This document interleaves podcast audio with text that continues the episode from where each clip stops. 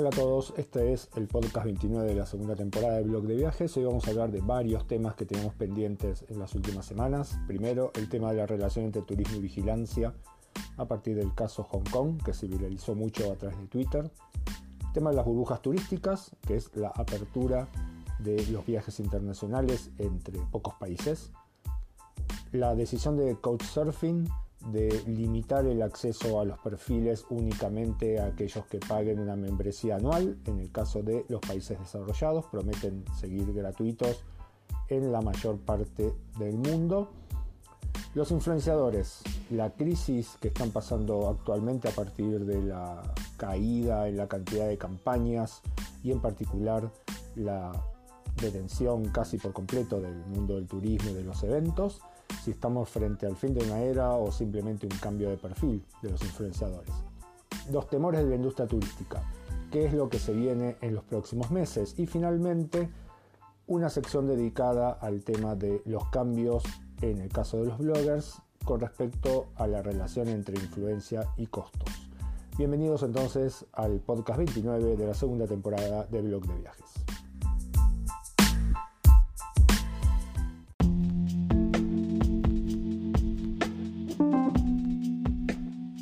Algunos días atrás, una periodista china volvió a su hogar en Hong Kong luego de varios meses en París. Los vuelos entre París y Hong Kong, por cierto, están limitados pero siguen operando.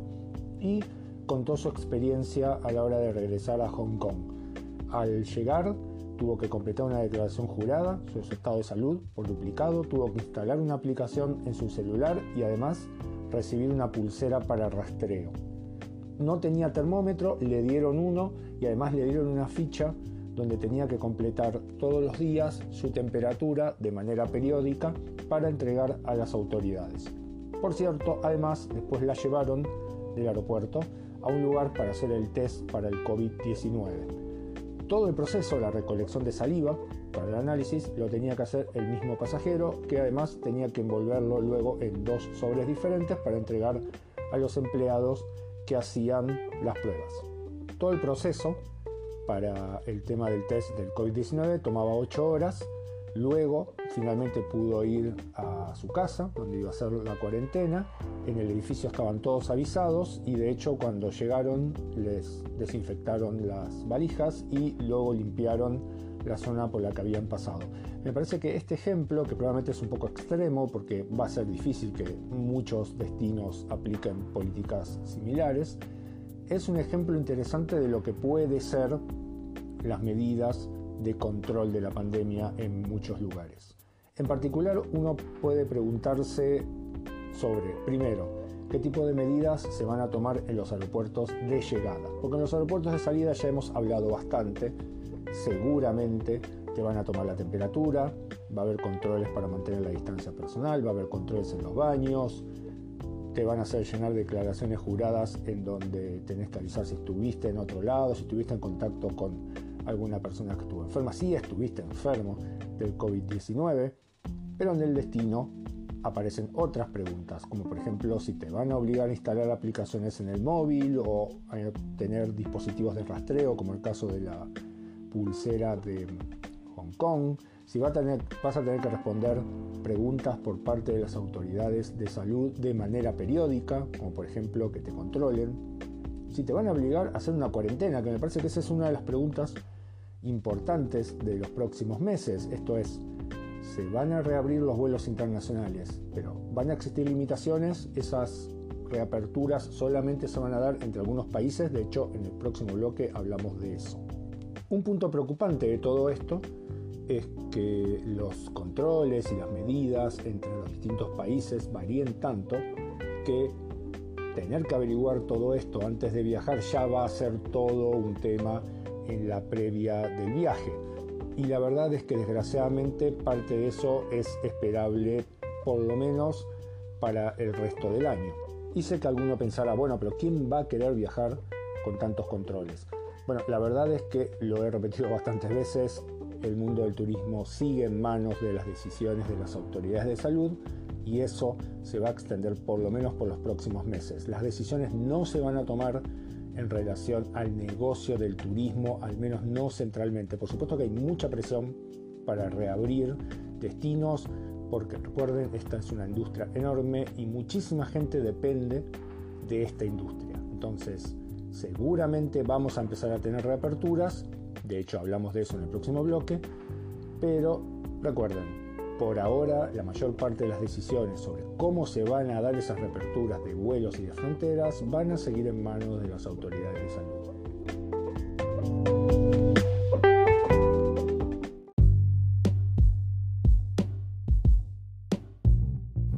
Modelos están discutiendo actualmente para la reapertura de vuelos y de fronteras? Un modelo posible es el tema de las burbujas turísticas o llamadas burbujas turísticas, que es la reapertura controlada entre dos o más países para, por ejemplo, no solicitar demasiados requisitos, como por ejemplo la cuarentena. El caso de Australia y Nueva Zelanda se da sobre todo porque ambos países tienen la epidemia bastante controlada. Hay otras naciones en Asia, por ejemplo Tailandia, Corea, que también estaban en discusiones similares. Obviamente este tipo de reapertura, la reapertura bajo el modelo de burbuja turística es una solución a corto plazo, no parece ser una solución que permita una recuperación duradera del mercado turístico porque básicamente introduce una gran incertidumbre. ¿sí? O sea, cómo se va a ir dando esa reapertura, cómo van a ser las negociaciones entre los países, tomaría mucho tiempo y la verdad es que buena parte del mercado turístico necesita una reapertura bastante más rápida. Ahora bien, otra característica que hace relevante el tema de la reapertura entre Australia y Nueva Zelanda es que ambos países son centrales para el turismo del otro. Por ejemplo, los australianos son el 40% de los visitantes de Nueva Zelanda y los neozelandeses son el 24% de los arribos a Australia. No hay tantos países en el mundo que tengan tanta influencia entre ellos. Y en el caso de Asia, por supuesto, la clave de todo esto está en la reapertura de China. Recuerden, lo hemos charlado en otros podcasts China es la nación en el mundo que más gasta en turismo internacional. Solamente el año pasado tuvo un déficit de 238 mil millones de dólares, que financia, por supuesto, por ser una potencia exportadora. Actualmente China tiene cerradas sus fronteras, pero lo más probable es que en los próximos meses comience una lenta reapertura, sobre todo hacia sus vecinos de Asia. China representa el 50% del gasto que se hace en países como Corea, Tailandia, Japón, Vietnam. Así que hoy la industria turística de esos lugares sí o sí necesita la reapertura de las fronteras chinas para comenzar a funcionar, no sé si normalmente, pero sí al menos en una buena proporción. Puede pasar el tema de las burbujas turísticas en naciones, por ejemplo, en América Latina. La verdad es que la situación, sobre todo en América del Sur, está bastante complicada. Hay naciones como Brasil, por ejemplo, que tienen muchos contagios. La situación de Perú, de Ecuador, de Chile también es bastante compleja en estos días, con lo cual va a ser bastante difícil que podamos eh, pensar en algún tipo de burbuja turística en el corto plazo. Por cierto, este tipo de soluciones, como decía recién, no son soluciones que se van a poder sostener en el tiempo. veremos sobre todo a partir de la reapertura del verano europeo la reapertura de vuelos internacionales entre España, Francia, Gran Bretaña, Alemania, que son los mayores mercados de, esa región, para ver cómo se puede ir desenvolviendo la reapertura del turismo internacional.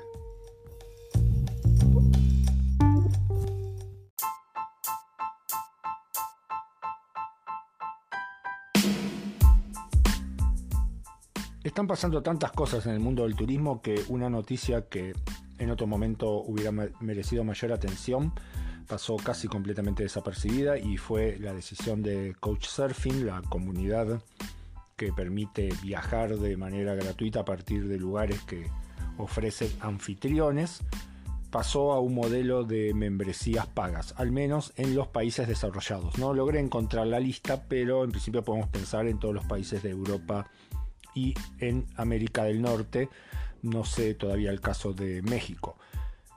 ¿Qué es lo que hicieron? Bueno, básicamente pusieron una membresía de 14.29 dólares por año, que es obligatoria para acceder al perfil de Couchsurfing. Esto significa que si no pagas, no vas a poder acceder al historial que tenés dentro de, de la compañía, la cantidad de viajes que hiciste a través de ella.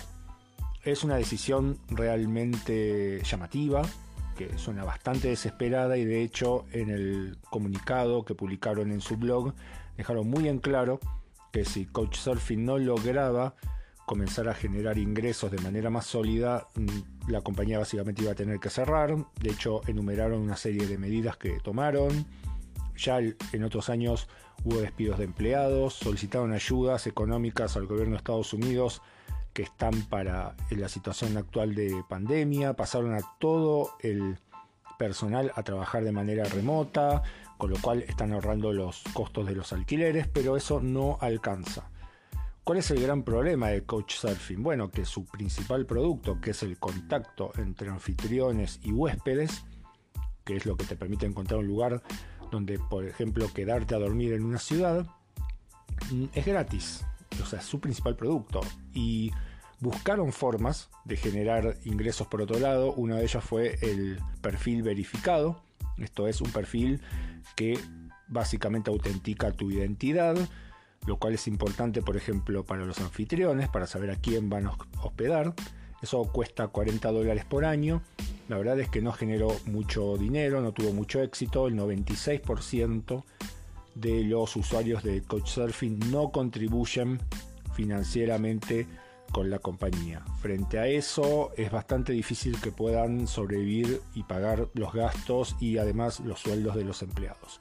La verdad es que Couchsurfing ya viene con problemas desde hace varios años y esta pandemia es claramente el punto de quiebre para el futuro de, de la empresa nunca lograron generar ingresos de manera sólida y me parece que en este momento ese punto es fundamental.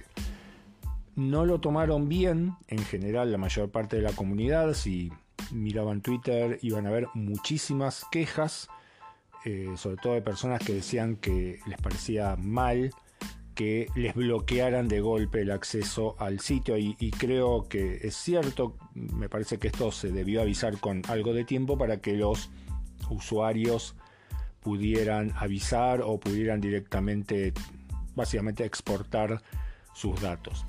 Va a haber que seguir el tema, me parece que esto se va a definir en las próximas semanas, a ver si finalmente logran que una parte de sus usuarios se pase a una membresía paga o directamente Couchsurfing toma la decisión de dejar de existir.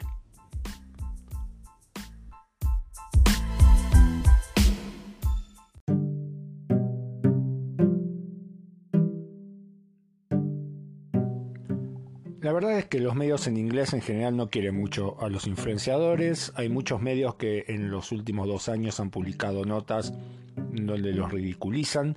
Es cierto, muchos influencers ayudan bastante con esto. Recuerdo casos como por ejemplo influenciadores que sacaban fotos en lagos, pequeños lagos muy hermosos que, y se bañaban en esos lagos y resulta que eran desechos contaminados de mineras y finalmente después tenían algunos problemas de salud o el tema de cómo demandaban muchas veces regalos o estadías gratuitas en hoteles. Eh, fue hace un par de meses noticia un hotel que mandaba a trabajar a un montón de influenciadores, así que bueno, cierto, ayudaban un poco, pero también es cierto que muchos medios consideran que los influenciadores son primero una competencia para la obtención de publicidad y segundo, una competencia también por el tema de los regalos o las cosas que envían las empresas. Antes enviaban prácticamente únicamente a los periodistas y ahora bueno, hay otro sector de los contenidos que también obtiene una parte de esto. La verdad que por el lado de la publicidad nunca lo terminé de entender, no me parece que los medios y los influenciadores eh, compitan por el mismo mercado, de hecho el tipo de contenidos que producen es totalmente diferente. Pero lo cierto es que esta crisis del COVID-19 ha marcado un cambio tremendo para, para, los influenciadores, en particular para los de viajes o para los de eventos, en general para todo lo que se está relacionado con el consumo de lujo. Y uno se puede preguntar si este cambio va a marcar un, un quiebre a largo plazo del modelo de influenciadores o simplemente es una pausa y apenas podamos normalizar un poco el mercado de viaje, todo va a volver a la normalidad. No todo el mercado de influencers, por supuesto, está sufriendo de la misma manera la crisis. Hay algunos segmentos como gastronomía, artesanías, decoración de interior, etcétera, que se está yendo mejor, que están teniendo más visualizaciones porque hay más gente en sus casas que está interesada en ese tipo de contenido. Pero en general hay una queja que es bastante extendida y que es a partir sobre todo de la suspensión de campañas de las empresas ha caído mucho el valor de la publicidad. Otro punto claro es el tema del tono siempre positivo de muchos influenciadores. En esta situación en particular, un tono caliente todo el tiempo al consumo, por ejemplo, suena bastante fuera de lugar. Así que eh, se puede ver, sobre todo en el caso de los influenciadores más ligados con temas de ocio y de viajes, que están en problemas para generar mayores contenidos. Bueno, algunos están haciendo como un cambio hacia otro tipo de segmentos de, contenidos y otros por ahora están haciendo básicamente refritos o publicando mm, cosas que dejaron afuera de, de, sus viajes anteriores. Si esto va a marcar o no un cambio a mediano o largo plazo, es imposible saberlo ahora.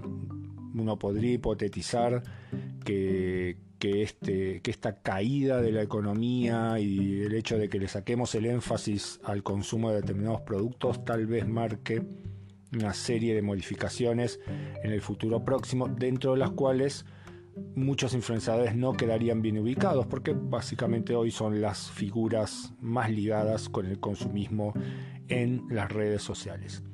Más allá de esto, que me parece bastante hipotético, un punto muy evidente es que para muchos influenciadores lo que ha quedado claro con esta pandemia es que el mundo de los contenidos, el mercado de los contenidos, siempre está atado a este tipo de cambios y que las posiciones que podemos tener en el mercado siempre son muy débiles. De hecho, me parece que eso está muy claro para todo el turismo. Es muy notable como un negocio tan enorme que genera tanto dinero tiene bases tan débiles.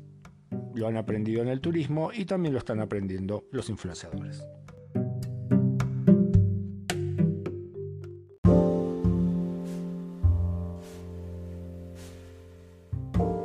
Han pasado casi dos meses desde el comienzo de la crisis del COVID-19 y me parece que ya podemos hacer algunos balances sobre cuáles son los mayores temores que hoy tiene la industria turística. Me parece que obviamente el mayor temor es que toda la industria sea económicamente menos relevante, no solo en 2020, me parece que eso está muy claro, vamos a terminar el año con un 60 a 80% menos de turistas internacionales, sino en los años posteriores.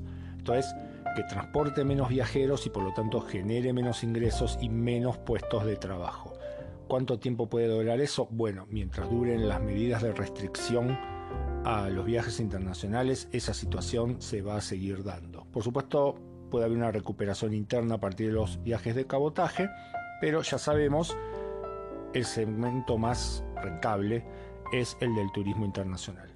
Segundo tema, el tema de la adopción de las videoconferencias. ¿Va a tener esto un impacto sobre los viajes de negocios?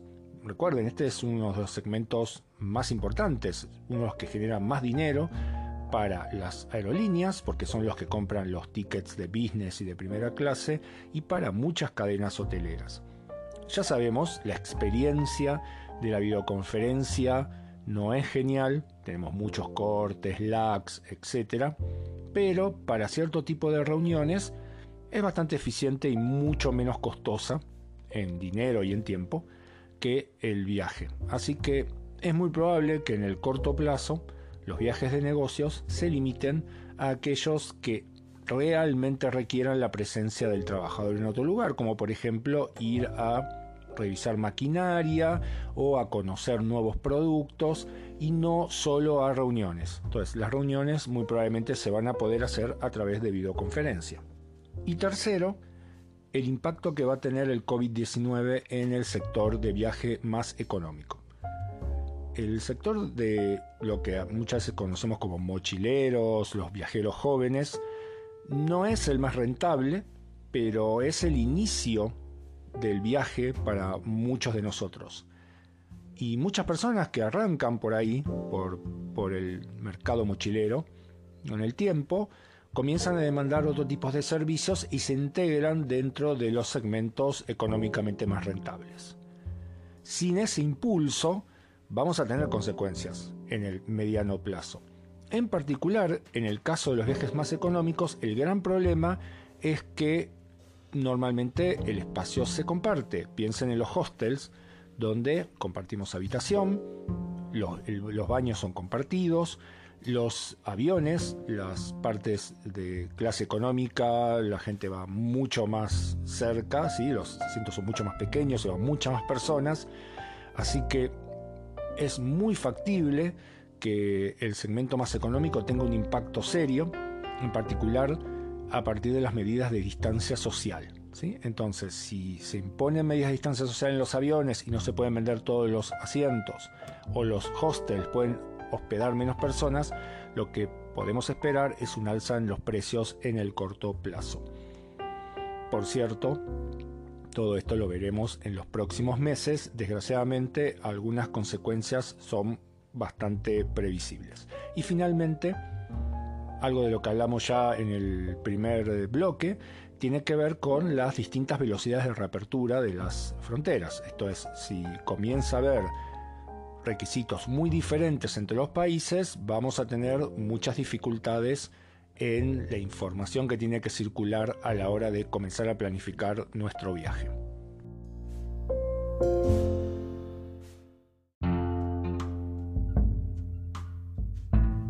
Bloque final del podcast 29 de la segunda temporada de Blog de Viajes y quería resolver este segmento final para conversar sobre el tema de la independencia de, los bloggers. Una de las cosas que fui decidiendo el año pasado era, tenía que ver con el hecho de usar menos herramientas externas y concentrar todo en el blog. Y por ello comencé a editar los newsletters de blog de viajes en MailPoet, que es un plugin que puedes instalar directamente en WordPress. Y también comencé a alojar los podcasts ahí. Hay un plugin que realmente es bueno, que es Seriously Simple Podcasting. Eh, pero eso tuvo una serie de consecuencias y que es un alto consumo de recursos. Particularmente en el caso de MailPoet, varias veces dejó el blog fuera de funcionamiento y las estadísticas del plugin de podcast también tuvo un impacto sobre el tema del consumo de recursos.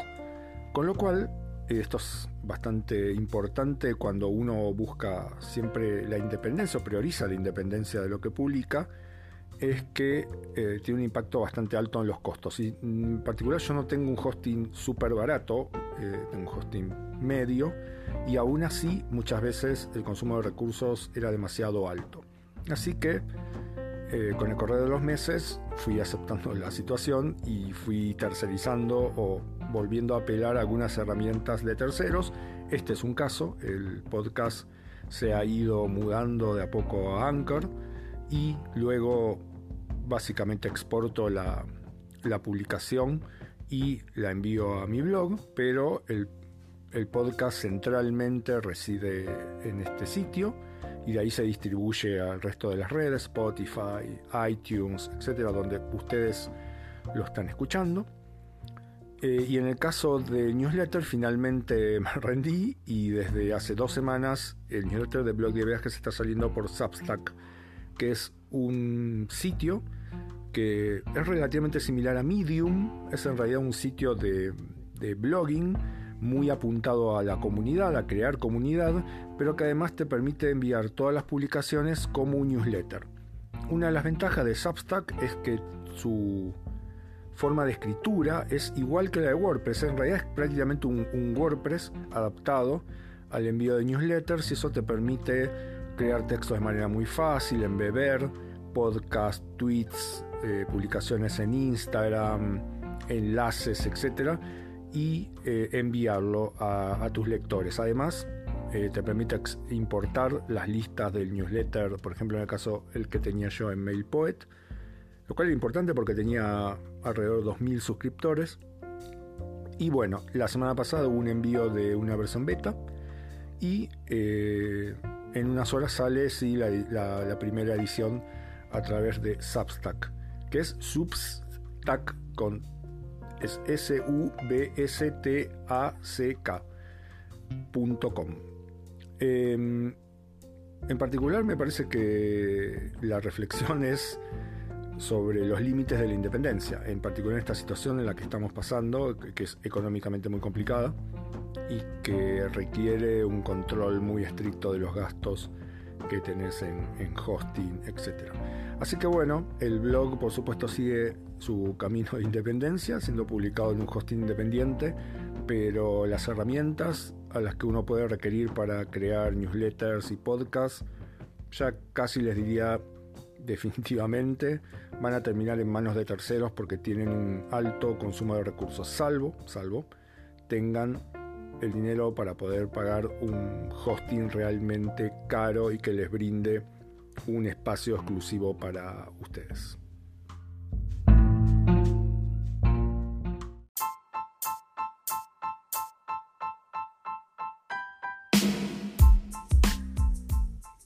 Hasta aquí entonces el podcast 29 la segunda temporada de Blog de Viajes. Nos pueden seguir leyendo todos los días en blogdeviajes.com.ar. Nos escuchamos en algunos días.